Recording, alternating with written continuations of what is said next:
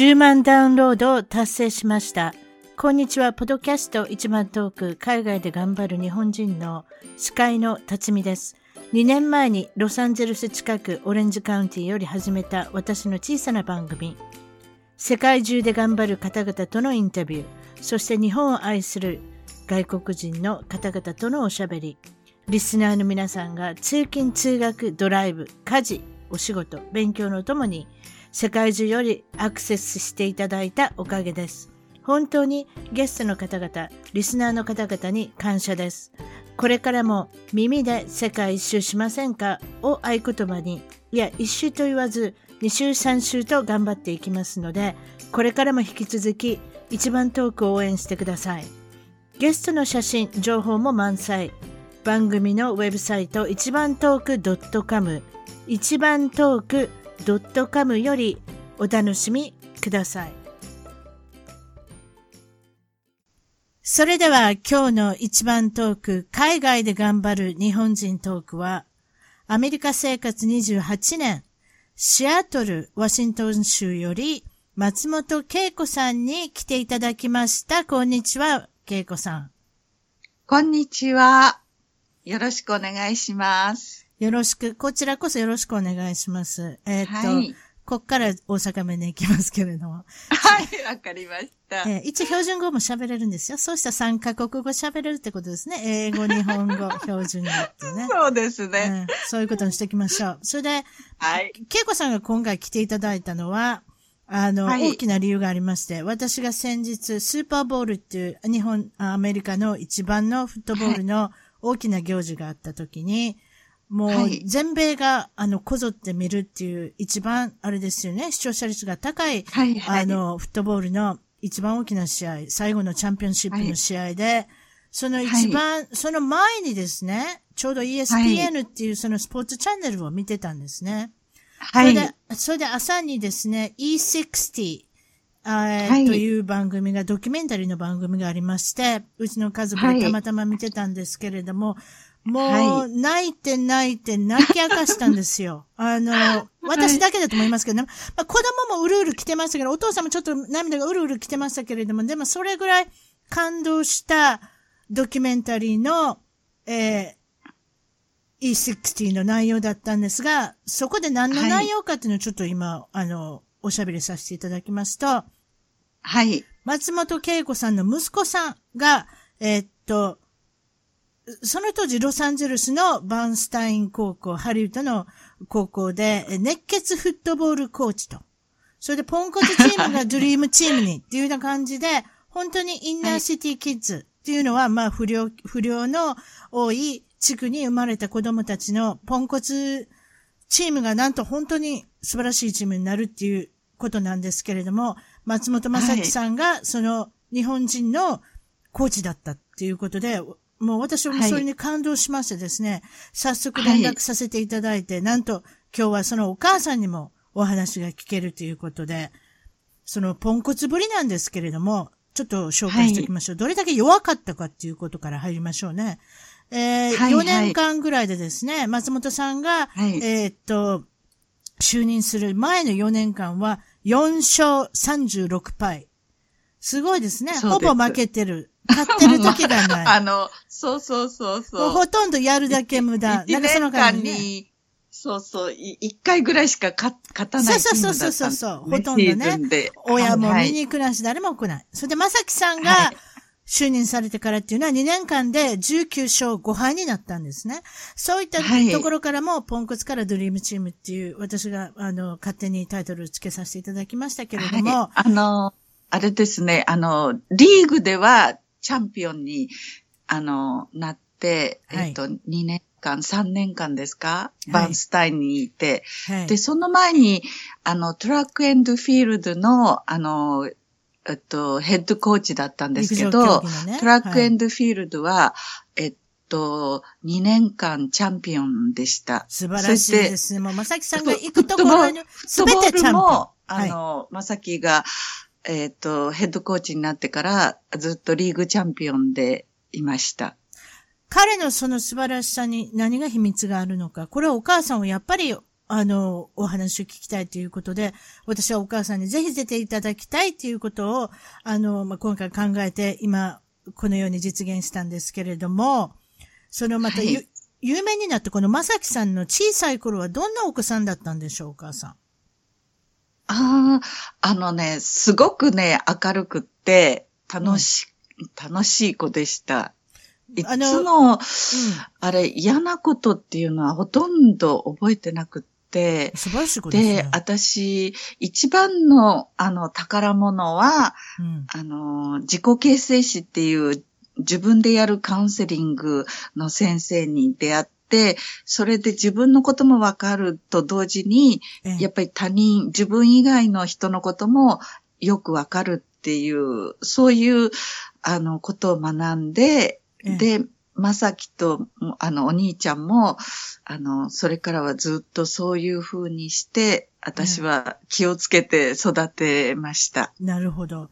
それでですね、うん、その番組の中でも少し触れていたのが、はい、アイロンでお母さんは殴られたと。はい、それは日本にいた時のお話ですね。そのちょっと状況を教えてください。日本に、えー、結婚されたのは、いつ頃だったんですか、えー、えっとね、もう13年、あ、10年目ぐらいで、あの、その前からは暴力とか、あの、言葉での暴力とかいっぱいあって、ええ、で、上の子が、うん、生まれてから結構子供も、あの、この、げんこつで殴ったりとか、うん、そういうのがあったんですけど、うん、一番そのひどかったのが、その、アイ、アイロンで殴りかかってきて、それで私は目を、あの、パンチされたんですね。で、アイロンも熱い、熱いアイロン？熱くないでしょ？いや、いや、熱くないです。でも手にアイロンの、この、あ、怪我の跡、未だにありますけど、それで結構、あの、私はショックで、うん、えっと、2、2年ぐらい喋れなかったと思います。声が出なかった。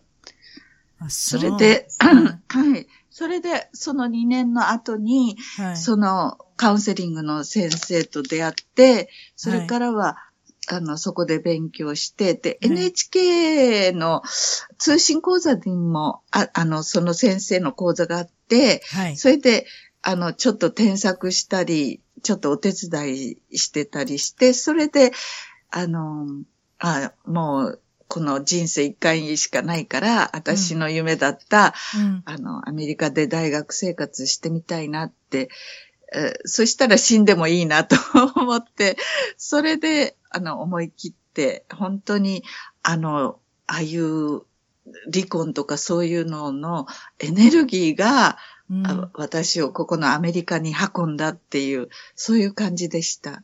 あ、なるほどね。ということは離婚は成立されて、うんうん、そして留学っていうとこなんですけれども、その時のちょっと気になることは、はい、先ほど言ったやっぱりそのまさきさん、そして長男の方もいらっしゃるっていうことなんですが、はいはいはい。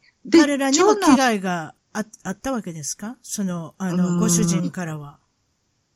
そうそう、あの、殴って育ててたから、それを見るのも嫌でしたから、はあはあ、あの、私、やっぱし子供はそういう環境で育てない方がいいなって思ってたんで、はい、あの、まあ、二人連れてきたかったんですけど、アメリカの、ね、上の子はもう、はい、上の子はもう中学で、あの、友達もいたし、うん、あの、英語で勉強するっていうのが分かってて、僕は行かないって言われて、それで、まあ、もう来たかったらいつでも来てねって、あの、パスポートも全部用意しておいてって、それで下の子はもう、まだ、あ4歳の時にそれが起こったんですね、暴力、すごい暴力が。はいはいはい、それで、あと 8, 8歳、2年生を終えて、それで、あの、もうしがみついてるから、この子は私と一緒に来るなと思ってたから、あの、一緒に来ました。お兄ちゃんはいくつだったんですか？お兄ちゃんいくつだったんですか？あとね、もう13か14でした。ああ、もうね。ああ。もう中学の、もう本当に、あの、高校の手前で友達も近所にいたし、はい。まあ自分の友達がいろいろいるから、まあそれで急にね、お母さんが行きたいからって言って、私は行かないっていうことで、そ、それからどこに行かれたんですか？その、長男坊さんは。アメリカに。あ、長男は、長男は、あの、その、辻堂に、あの、まあ、いたんで、そこに父親と二人で、あれ、あ、それじゃお父さんと、まあ、父父親がなんか面倒見たって言ってましたけど、うん、やっぱり一応ぐれた時もありますね。高校の時かなんか。でも、あの、いい彼女に出会って、それで、あの、今、私のお嫁さんなんですけど、ええ、すごくいい、いいお嫁さんで、え、あの、しょっちゅう連絡くれたり、手紙とか、はい、そうそう。はいそれで、それそれが一番いいことです。そうです。はい。それで二人孫が、私も、その、上の子の孫がいます。うん、男の子と女の子と。それで今、辻堂に。ああ、よかったですね。はい、そういったことで。いや、はい、私どうなったのかなと思って、ちょっと気になったんでね。あの、お聞きしたいなといえいえ、あの、まあ、ちゃんと立派に。ね、いくつ、はい、いくつの子でも13でも14であっても、息子は息子じゃないですか。だからそれ、そうそう。置いてきたっていうのはすごく勇気のいることだったと思いますね。うん、それで、あの、その、あの、カウンセリングの先生に相談したら、うん、あの、その子がそれを選んだから、うん、あの、私が選んだんじゃないから、うん、その子が選んだ道だからって言われて、ね、それで私も、あ、そうかと思って、それで、まあ一応ずっとごめんなさい、ごめんなさいって謝ってたんですけど、あの、えっと、5年前に家族でここに遊びに来てくれて、素晴らしい。それで、はいはい、それで私も日本に行った時は、あの、そこに泊まらせてもらったり、うん、あの、うん、おかげさまでいい関係を保ってます。それで、でね、ま、孫たちも、あアメリカのババア、アメリカのババって言って。うん、ババって言いますよね、こっちって、ね、そうそうそうそう。はい、それ、それでですね、恵子さんはその、はい留学に来て、どこに行くんですか？まずはじめに。あ、まず最初に、あの、シアトルにアメリカ人の知ってる人がいたんで、その彼女のところにいて、それで、えっと、あ、まず、あの、シュアラインコミュニティカレッジに、あの、トライしたら、もうすぐ入、入学許可が下りたんですね。あ素晴らしいですね。はい。そうそう、すぐでした。もう。ということは、恵子さんは英語が少しできたんですか、はいはい。あの、英語が好きで、ずっと英語をやってました。そういうことですか？日本では。はい。そうですか？だって、恵子さんが来たお年、ちょっとお年のことばらして失礼ですけれども。あ、そうそうそう。だって、ね、お年はいくつぐらいでした？40です。ほらね、40で留学されたんでしょ？それはすごいことですよ。そうそうそう、そのね、カウンセリングの先生に、もっと若かったらよかったのにね、っていやいやいや、まだまだです。人生は長いですから。ええ、いやいや、もう。本当に。えー、そういう方たくさんうちのあの、ゲストにも来ていただいてます。だいたい40ぐらいの時、だいたい35から40ぐらいの時、天気ですね、女性っていうのは。ね、まだもう一回再出発ができるっていうね、再スタートができるっていう、いい時なんじゃないでしょうか。そうですか？それで大学に、コミュニティカレッジの方に入られて、はい。まあ、今、それで、えー、うちの子は小学校、うん、この近所の小学校に入れて教えてください。日本と違うじゃないですか？どう、どうでしたか？まさきさんの反応というか、馴染み方は。まさきはね、本当にね、ABC も私教えなかったんですよ。だってまだ小学校ですやん。そんなん、あいうえをも覚えてるかどうか、あれですよ。不安ですよ。それ足し算、引き算じゃないですか、まだ。ねそう、それでね、うん、やっぱり来て、カルチャーショックっていうか、うん、言葉が通じないんだっていうの分かって、それで、ものすごく食べて、ものすごく太りました。あの、やって。ストレスじゃないですか。まさきさんごめん、笑うてしまった。そら、そら笑うけど、でもストレス太りって本当にやっぱりありますもんね。そう。言葉が通じないっていうか、自分の意志が。うん、でも、うん、あの子は私が大変だっていうのをすごく分かってたんですよね。あの、殴られて2年間寝たっきりみたいな生活して、それでアメリカ来て、だからね、一切文句言わないし、嫌だって言わないし、それで、うん、えっと、2年間、あ、小学校卒業するときに ESL も卒業したって、うんうんうん、あれ、あの、小学校から、ここの小学校から、うん、あの、卒業って言われたから、まあ、レベルはすごく、あの、やっぱり自分で吸収したんだと思うんですね。日本語まだできるんですか？まさきさんは。もう忘れちゃった。今はほとんど。忘れちゃった？言えばわかりますけど。言えばわかってない。大体そうですよね。言えばわかるけど、口に出てこないっていうね。うん、そうそうそう。だ、あの、大事なことは、英語で念をします。うん、私が。英語で念をします。そうですか。そうそうそう。一応確かめて、ちゃんと分かってるかなって。それでですね、まさきさんが初めてしたスポーツっていうのは何ですか？えっとね、来た時、あの、フットボールはね、怪我するから危ないわよってなんかみんなに言われて。そうでしょ？お母様そうです、皆さん。私も。そうそうああ私言わなかったですけど、私の息子もフットボール選手なんですよ、実は。あそうですか、えー、そ。そのこともあって、やっぱり、高校の、うん、あの選手なんですけれどもね。彼がすごくあの、テレビを見て感動してましたね。だから、そういったことで、やっぱり怪我をするってイメージがあるじゃないですか。なかなか難しいですよね。そうそう、だからね、うん、そう、だからね、サッカーチームに入れたんですよ。リスクが少ない。でもね、うん、あの、ほら、自分は点入れたいけど、うん、ゴールキーパーしかやらせてくれないんですよ。ほら、言葉とか。やっぱり、はいはい、あの、お父さんたちがコーチとかしてますよね。うん、してます。そうすると、そういう子たちが優先なんですよね。あの、この。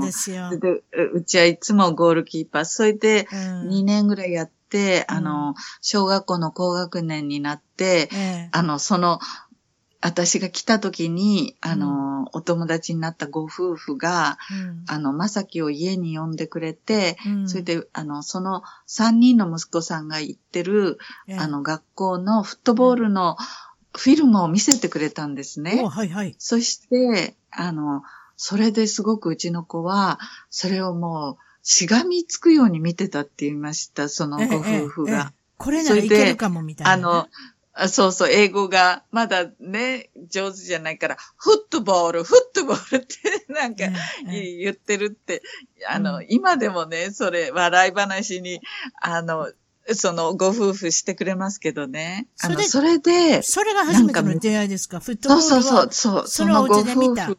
うん、そう、それで、あの、そのご夫婦も、あの、まさきはお父さんがいないから、あの、その、プライベートスクールなんですけど、この近くに、あの、キングスっていう高校がある、あの、中学高校って、今は小学校からずっとあるんですけど、うんうん、そこに入れな、入れなさいって言ってくれて、それで小学校卒業した時に、はい、ああ、まあ、私も、もうそこに入れようと思って、そこに入れたんです。はい、で、その前に、小学校の時に、フットボールのなんか広告っていうか、あの、地区のそこの小学生のフットボールのなんか見て、自分で勝手に申し込みに行っちゃったんですよ。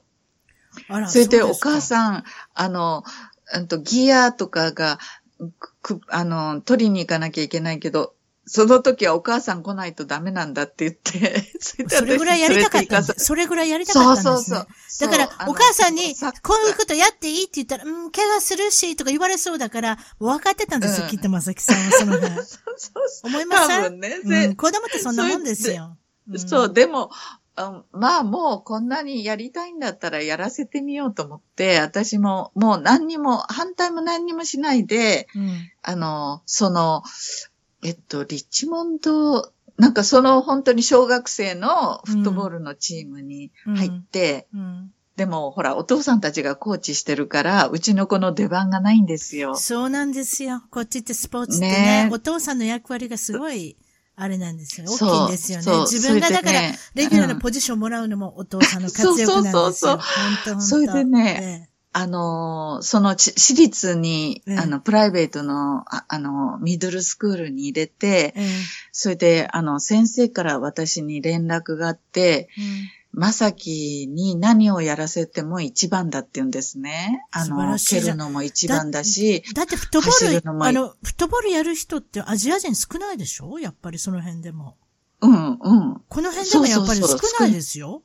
少ないです。やっぱ体つきがちっちゃいっていうのもあるのかな、うん、ちょっとわからないですけれども。そうそううちの子、アジア人は高くない。アジア人は本当にやらないですよね。まずもうフットボールなんか考えてないですもんね。そうそうそうそう。それでね、先生からそういうふうに言われて、うん、フットボール、ええ、やらせてみないかって連絡があって、うん、それでうちの子に言ったら、あの、その、いいポジションとかね、そういうのあの、差別されるから嫌だって言うんですよ。それだから私が、あの、やってみてね、嫌、うん、だったらや、やめれば、すぐやめればいいじゃないってそういうことやってみなきゃよね。うん、そういうことですね。そうそうそう。だから一応やってみたら先生が言,、言ってくれてるからって言って、うんうん、そしたらやっぱりあの、クリスチャンの学校なんですよね。で、そのコーチたちも、やっぱり分け隔てなく、みんながそのチームを作っていくから、うん、一人一人が、あの、その、じ重要な選手だっていう、そうですね。役割があるんだっていうことですよね。そうそうそうフットボールってね、こういうことなんですよ。フットボールっていうのはね、ものすごく体の大きなイメージがあるけど、そうじゃない。体の小さい人もいますしね。うん、そうそう、うちの。ボールだけ蹴ってる人もいますしね。そうそうそうそう。だからそういうことで役割があるんですよ。それぞれの。そうそうそう。ね。それでうちの子は走るのが速くて、うん、で、回転が速いから、あのラ、ランニングバック。あ、ランニングバック、すごいですね。はいはい。うん、それで、あの、やったら、やっぱり、すごくあの、うちのボールを運ぶ人ですね。ボールを運ぶって言い方した方がいいですね。そうそうそう、運ぶ。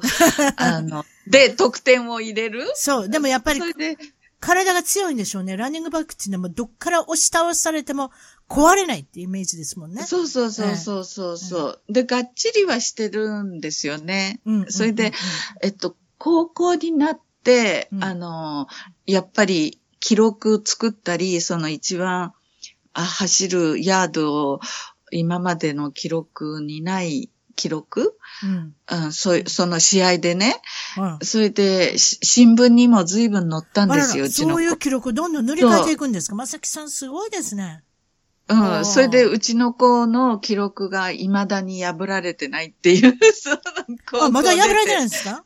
破られてないの。300何、何十ヤード走ったんですよ。300、400ヤードぐらい走ったのかな。それはキングスコープってとこですか？そうです、そうです。あ、見ました。私、ウェブサイトで松本さんって入れたら、出てきたから読みました。そうです。略歴読みました、はいはい、そこで。ああ、そういうことですね。それで面白かったのが、高校の時に、お母さんは、あなた弁護士に、あなたおしゃべりが上手だから弁護士になったらって言ったんですか？そうそうそしたら何て言ったんですか、まさきさん。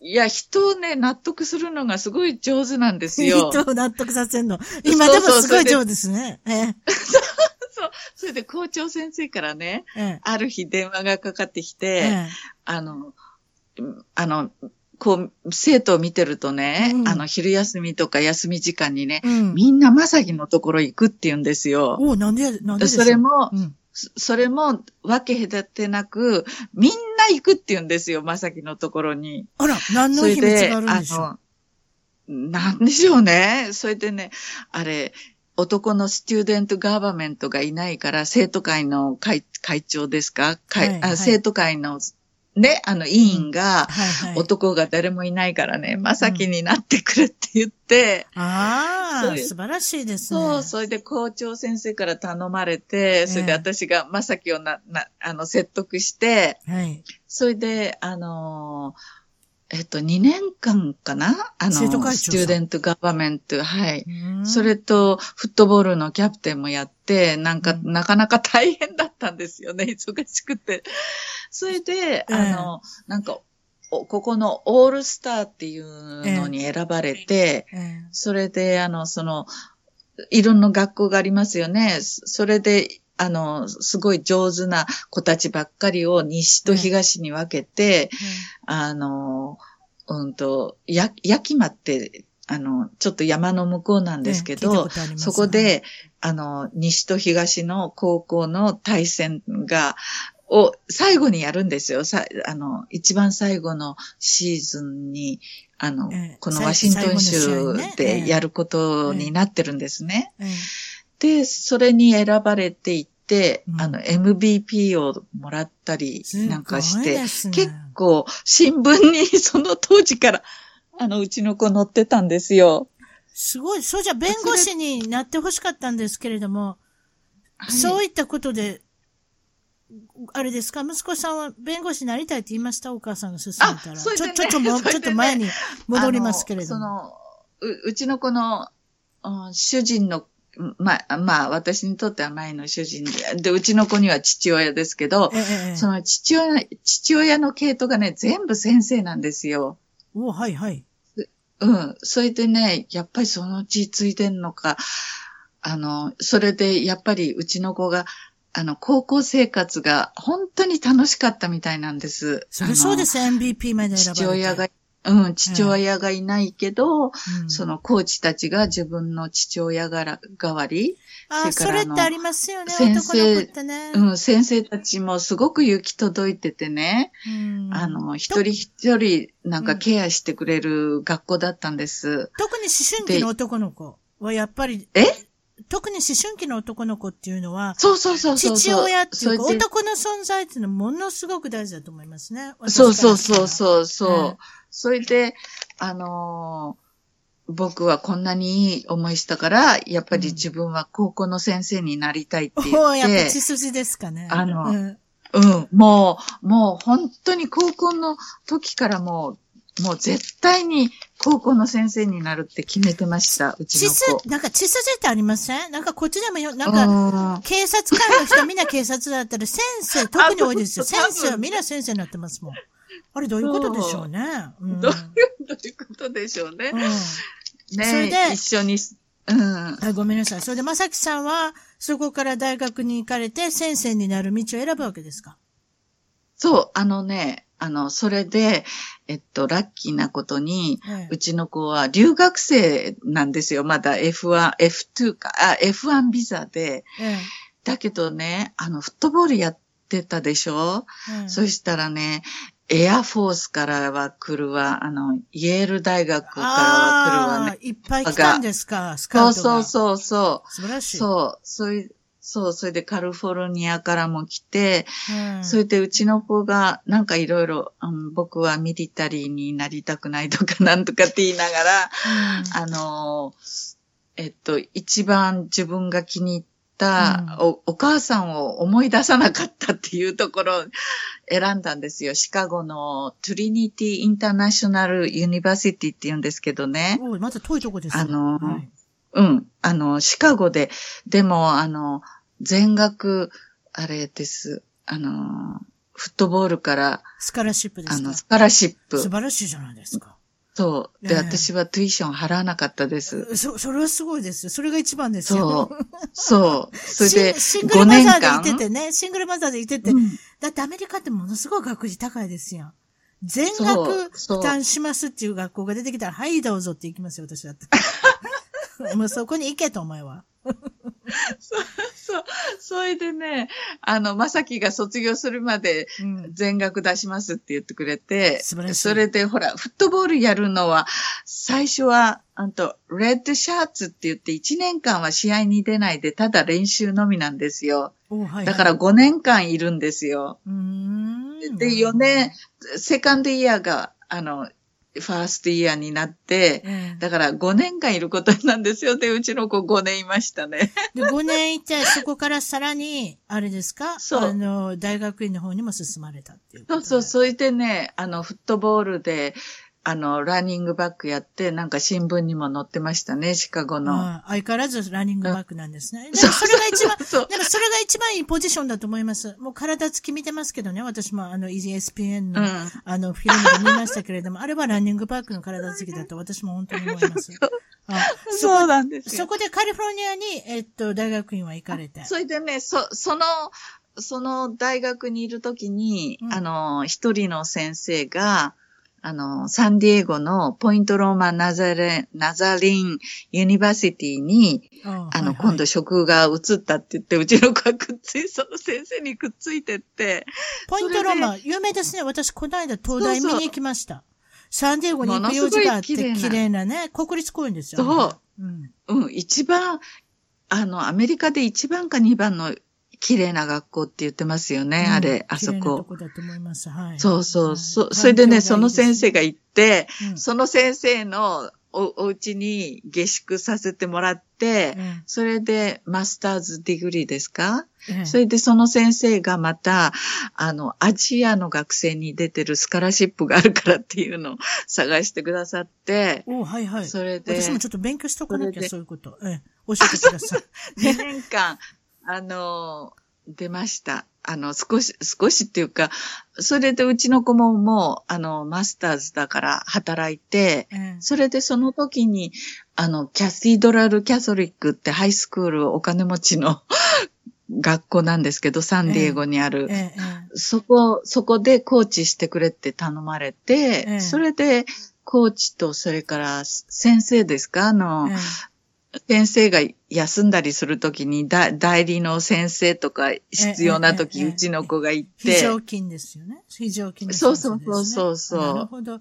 そういったところから、それで先ほどちょっと紹介しました ESPN のフィルムでは、まさきさんは、うん、えっと、うん、バーンスタイン高校はいはい。それでその、その、そう、な、な、あの、 Point Loma Naza、Nazarene University では、あの、えっと、 special education の master's degree を取って、ええ、それで、あの、えっと、新しく、あの、ロサンゼルスのハリウッドに、うん、あの、バーンスタイン、ヘレン・バーンスタインハイスクールっていうのがオープンされるっていうんで、ええ、そこを応募しに行ったら、あの、ぜひ、ぜひぜひ来てくれって言われて、それで行って、それでフットボールのコーチは、なんか30にならないと、あの、させないとかって言われて、それで、はいはい、あの、トラックエンドフィールド、陸上ですか？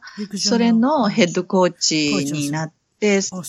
それで、そんなあんねんね。知らなかった。30、からでないとダメ？あ、そう、そういうのあるねえ、そんな規則っていうか、その校長先生のその考え方だと思うんですけど。ね、はいはい、そういうことですよね。はい。それ、それで、あのえっとあ、スペシャルエデュケーションのティーチャー、あの、先生と、うん、それからヘッド、トラックエンドフィールドのコーチして、それでフットボールはアシスタント。アシスタントになって、はい、それから、それで、えっと、30にまで待ったわけですね、結局ね。いや、30の前だったと思います。30の前に、そしたらヘッドコーチになったわけですか、うん、あの、そうそうそうそう、あの、どうしてかっていうと、バーンスタインはもう、その、一年に一回しか勝たないって言って、そしてうちの子も、あの、お母さん、全然何にもこのコーチからは学べないって言って、うちの子が、あの、他のハイスクールに行って、あの、コーチするようになったんですよ、フットボール。そしたら、校長先生が慌てて、まさきが他の学校に行っちゃうって思ったんじゃないですか？あ、そういうのあるでしょうね。うん、そうそう。それで慌ててね、うちの子にヘフットボール、ヘッドのフットボールしてくれって、それで成績も悪かったし、うん、それであの、あの、えー、ヘッドのトラックエンドフィールドではずっとチャンピオンシップ取ってたでしょ？リーグでね。うん、だから、あの、その、校長先生が慌てたんですよ。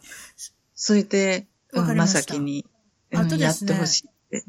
なるほど。その、バンスタイン高校のちょっと状況を説明しておくと、ハリウッドの高校って言ったら、随分スターたちが行ってるような高校かなと思いますけれども、ハリウッドの地区っていうのは相当荒れてる地区で、あの、うん、どう言っていいんですかね。まあ、た、例えばその、ギャング、日本でいう、そうそうそうちょっと不良少年がうろうろしてるような、子が通うような、はい、えっと、ちょっと間違えたら、それこそギャングに入ってしまって、その辺のガンか何か、鉄砲か何か、拳銃かなんか買って、打ち合いでもしてるような人たちがうろうろうろしてるような学校なんですよね。それでいて、そうそうそうです。お父さんがいないシングルマザーが多かったり、はい、はい。働いて働いて、この子を育ててるんだからっていうのもあるでしょうけれども、皆さんやっぱり生活に追われてて、そんなに裕福じゃない、うん、そんなにどころか裕福じゃない子たちが行ってるような学校で、それで蓋を、うん、蓋を開けてみたら、先ほど言って4勝何何十敗でしたっけ ?90、あ、違った。4勝36敗ね。そういった中で、息子さんまず何をしたんですか？これは何をしなきゃいけないと思って何をするんですか？彼は。何を、何を知ったっていうかね、あの、うちの子多分、朝早く、えっと、一、あの、ほら、フットボールシーズンって9月から、まあ、11月ぐらいまでが、ですよね。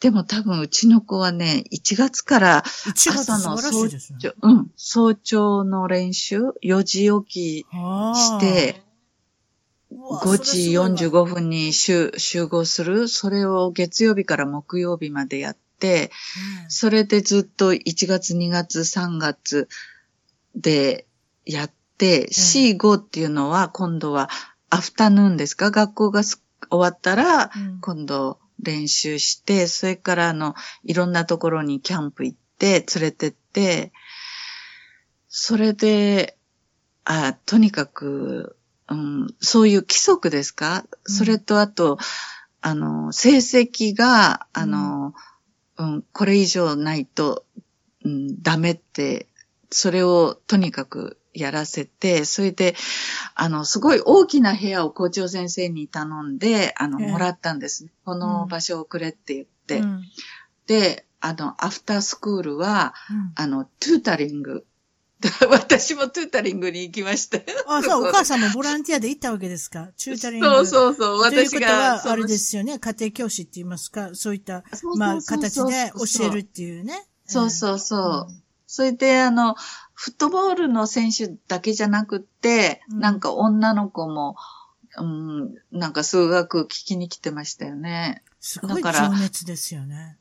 そうそう、もうだからね、もう12時間労働、24時間労働してんじゃない、っていうぐらい。そう、もう、うん、今でもそうです。いや、彼女作る暇ないじゃないですか？いや、そんなことない。ないです。だからデートも何もやってない。本当に。フットボールがどうなっちゃうのかしら。大丈夫です。どうにかなります。そうですか。それで例えばその彼たちは、父親像がなかったり、父親自体がわからなかったり、そうそうそういった中で、まさきさんは父親になったり、大きなお兄ちゃんになったり、例えば、そういうことですよね。そういったことを務められたっていうことなんですけれども、その、家庭環境の、まあ、そのものが似てるっていうのも少しありますかね？まさきさんもお父さんが、うん。まあ自分が育った時に父親がなかったから、うん、やっぱり自分、この子たちにそういう自分の、ね、あの、父親像っていうか、そういう方向性を示してあげるっていう、その、いけないことはいけない、あの、いいことはいいって、そういうことを、やっぱりこの子たちに教えなきゃいけないっていつも思ってると思います。時には父親になったり、時にはお兄さんになったり、そうそう。時には親友になったり。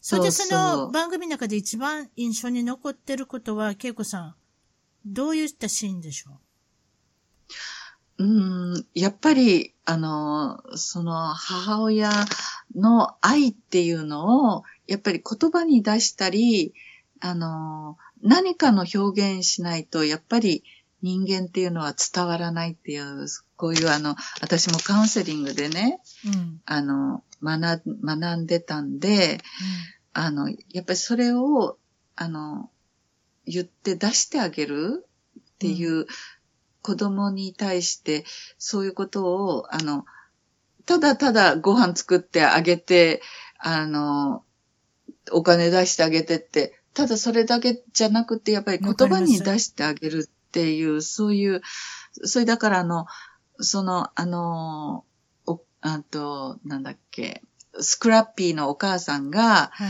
あの、今年はスクラッピーっていうのは一番中心になる男の子ですね、あのそうそうそうそうそう、ねはい。その子が、あの、のお母さんが、その手紙のために、私はこの毎日試合を見に行く、この手紙がそういうふうにさせたってやっぱり言ってくれたのは、やっぱり嬉しかったですね。それで最後にスクラッピーが、あの、うちの子に対して、I love him って言って、言ってくれたっていう、やっぱりうちの子が与えた愛愛が、やっぱりみんなからまた、もう、あの、帰ってくる。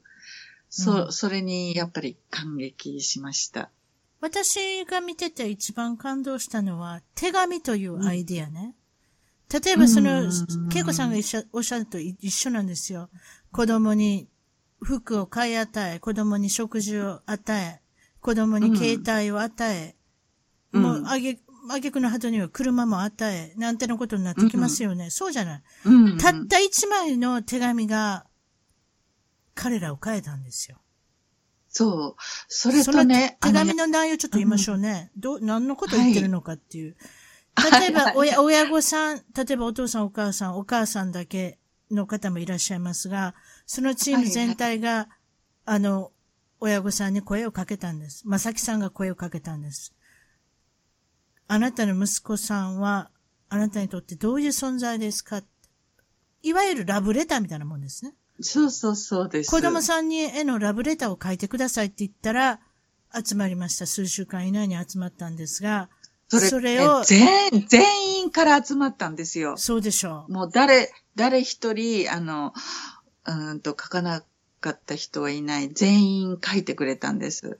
その簡単なことがなかなか思いつかない。それを実際に行動した人っていうのは本当にいないと思うんですけれども、その中で番組の中で選手各、まあ何人か選ばれた人が、それを読みながら、泣きながらね。そう。あの、そのね、あの、最初手紙、親から全部来ましたよね。それで何日か経ってから、あの、練習日に、うちの子が、今日は練習の前に、全部、あの、こう、あの、体育館に集まれって言って集まらせて、うん、それで手紙を一人一人、あの、これはプライベートだから、うん、あの、一人一人別々に、あの、の場所に行って読めって言って、そしたらもう、本当にみんな一斉にすすり泣きそうだと思う。私も泣きましたから。うん、あ、ごめんなさい。今でも泣いてるんです、実は。であんなシーンはね、見たことないって、その、うちのこのコーチたち、あの、4人とか5人とかいますよね。うん、その人たちもすごいもう、本当に驚いたって言ってます。いや、もう涙、私も涙もろいんですけどね、親からの愛、ケアを感じるとね、試合の内容が変わり、情熱が変わって、そこからやっぱり、あれだけ勝てるようになるわけですよね。やっぱりそのメンタルなものっていうのは、試合の内容を左右するっていうのが、本当に、うん、あの、手紙のシーンで、それで、本当になんか、優しい子に見えましたね、皆さん。それでいて、スクラッピーが言ってましたもんね。お母さん、本当にもう、ちょっと家から出たら、拳銃の音が鳴り響いてるようなところに住んでる子なんですよね、あのスクラッピー君も。みんなそうだと思います。うん、あの子だけじゃないんだと思います。はい、それで、そういう誘惑があるわけですよ、ギャングに来えへんかって、お前も、お前もギャングに来いっていうことが、それを断りながらね、俺はまさきさんのコーチについていく、フットボールについていく、うん、そして、明るい、その将来の夢についていくっていうね。そうそう。そういったところがもう感動ですよね。ああ、涙で、涙出てきます。あの、ありがとうございます。本当にね、あの、スクラッピーだけじゃなくって、あの、新聞に載ったのも別のお母さんが書いてる、あの、あの、手紙で、うん、あの、ああの、since you are born, I love you、um, so much で、あの、I can die for you ってなんか書いてある記事もあるんですよ。それもね、もう本当に、その記事読んでもね、本当に泣いてました、私。そうですか。それで、うん。うん。それだ、ドキュメンタリーの一番最後のシーンもすごくちょっとやっぱり悲しいじゃないですか。その、やっぱりその、番組でも解説されてましたけれども、お母さんが、シアトルのお母さんが、年老いてきたので、僕は心配だからシアトルに帰りますっておっしゃったんですよね。それを体育館にフットボールの選手全員を集めて発表した時の、やっぱりその、別れのシーンっていうんですか、挨拶の時って、やっぱりちょっと涙なしにはあれですよね。まさきさんも語れませんでしたもんね。うん、もうあの時ね、あの子ね、すごい病気になってね、やっぱりああいう、やっぱり心労疲れなんでしょうかね。そうじゃないですか。あれ、うん、カリフォルニアからシアトル引っ越す時ね、ずっと病気だったんですよ。うん、で、結局手術したりね、なんか大変だったんですよ。やっぱりああいう大きなことっていうのは体に響くんですね。だと思いますよね。うん。そして今近所に、あの、帰ってこられたんですか？林間高校のコーチをされてるってことなんですか、はい、近所っていうかね、あの、こあ私はあの、シアトルの北の方に住んでるんですけど、うちの子はタコマっていう、うん、もう車で1時間半ぐらいかかるんですよ。まだ近くじゃないんですけど、まあ、ロサンゼルス。ロサンゼルスよりは近いけど、ええ、車でね、ええ、1時間半、まあちょっとでもかかりますけれども、行こうと思ったらね。ちょっと。そうそうそうそう。もう。いらっしゃるんですね。はいはいはい。そうですか。いや、はい、あの、たくさんいろんなお話が聞けて今日は本当に嬉しかったです。私もあの、はい、いえいえ、あの、番組を、あの、知ってからですね、やっぱりその、子供が親に対してどう思ってるのか。例えば子供がどうやったら情熱を持って何かに打ち込むことができるのかっていうのがね。うん、あの、うん、あれ、確か言ってます、言ってはりますね。1年ぐらいかけたんですよね。あれ30分ぐらいの多分、あの、番組だったと思いますけれども。そうそう、あのね、うんそうそうそう。あの、最初はね、ショートバージョンって15分の、あの、出してくれたんですね、ESPN で。うん、それでその後に30分のバージョンを作ってくれて、そ、ね。うん、それで、あれはね、あの、スクラッピーが、だから、あの、うんと、落ちこぼれですか？落ちこぼれの生徒で、ええ。えの、えっと、フットボールと出会って、、それで、あの、春の練習からずっと夏、試合、そしてスクラッピーが卒業する、して、それでその後に大学行ったっていう、だから一年かけて私作っってる。あの、まだだよ、まだだよ、お母さん、まだだよ、あの、スクラッピーが卒業するの待ってんだよ、とか言って。ね、そういうことだったんでしょうね。あれ、はいはい、一、一年かけて作ってくれたと思います。本当に ESPN さんは、本当にありがたいと思ってます。そうですね。スポーツへの情熱っていうのがやっぱり感じられますね。あの、よく、あの、ええ、うん、あの、うちの子の、やっぱり、この、やっってることとや、あの、本当によく撮ってくれてます。うん、だと思います。うん、パパパッとね、はい、ドキュメンタリーの中でもそれこそ2月、2、3ヶ月ですぐ終わってしまうのもあれば、これは1年かけたっておっしゃったので、やっぱりその情熱っていうか、そうそうえっ、と、制作の、まあ、裏側が伝わってきますよね。うん、よく、そう、そう。今、まさきさんの言っておられる高校は、同じような例のインナーシティキッズちょっと不良に多い。ようなところなんですか、はいはい、そうじゃない？そうそうそう。そう。あのね、バーンスタインは、うん、あの、メキシカンとかブラックの人たちだったんですよ。そうですね。で、今のリンカーンハイスクールはサモアとか、えっと、あと、ブラック、うん、うんサモア、ブラック、うん、オリエンタル、うん、で、か、結構ミクスチャー、ホワイトもいいるんです。あの、ホワイトの人ね、はいはい。だから結構いいミクスチャーなんです。バーンスタインよりはね。あの、で、でもインナーシティのキッズだから、やっぱりギャングファミリー？それから。やっぱりギャングの、やっぱり、ね、うん、そうそうそうそうそう。それで、あと、片親、それから、うんと、あれ、ホームレス？ああ。それ、うん、それからローインカム。ねうん、そうそう。それでほら、フリーランチが多分80%か85%ぐらい。こちらっていうのは低所得者の人にはすべて、あの、ランチは与えられますのでね。そうそうそうそうそう。80%、うん、それは多いですね。20%のしか、だから、で払えないっていうね。そうそうそう。だから、タコマうん、まさきさんにとってやりがいのある学校ですね。そういった意味で。だから、あのね、あの、もううちの子も、だんだん年って 大変、本当に、あの、もう全部生活つぎ込んでるから。年いったっていくつですのえー、35かな？まだ若いですよ。何言ってはりますの？あなた、あなたアメリカ来たの40でしょ ?40 ぐらいだったんでしょ？そんなに比べて若い若い若いお母さんのバイタリティを、やっぱお母さんのバイタリティを知ってる子供だから、あと5年ぐらいは元気続きますよ。どうやっても。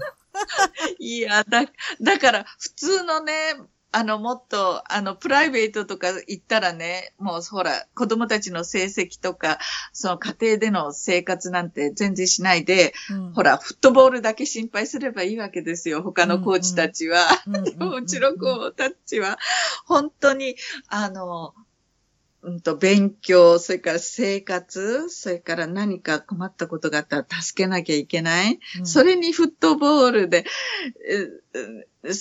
もう大変なんですよ。でもね、あの、そのバンスタインにいたコーチたちが4人ですかね。ええ、はい。あれ、うちの子にくっついて引っ越ししてきちゃったんですよ。信じられない。本当やっぱりバサキさん以外とは働きたくない。それ知らなかった。それ大きなニュースですやん。私見てましたよ。うん、すっごいもう、情熱的なコーチ、よくこんだけ集めてきたなと思って見てましたもん、私テレビを。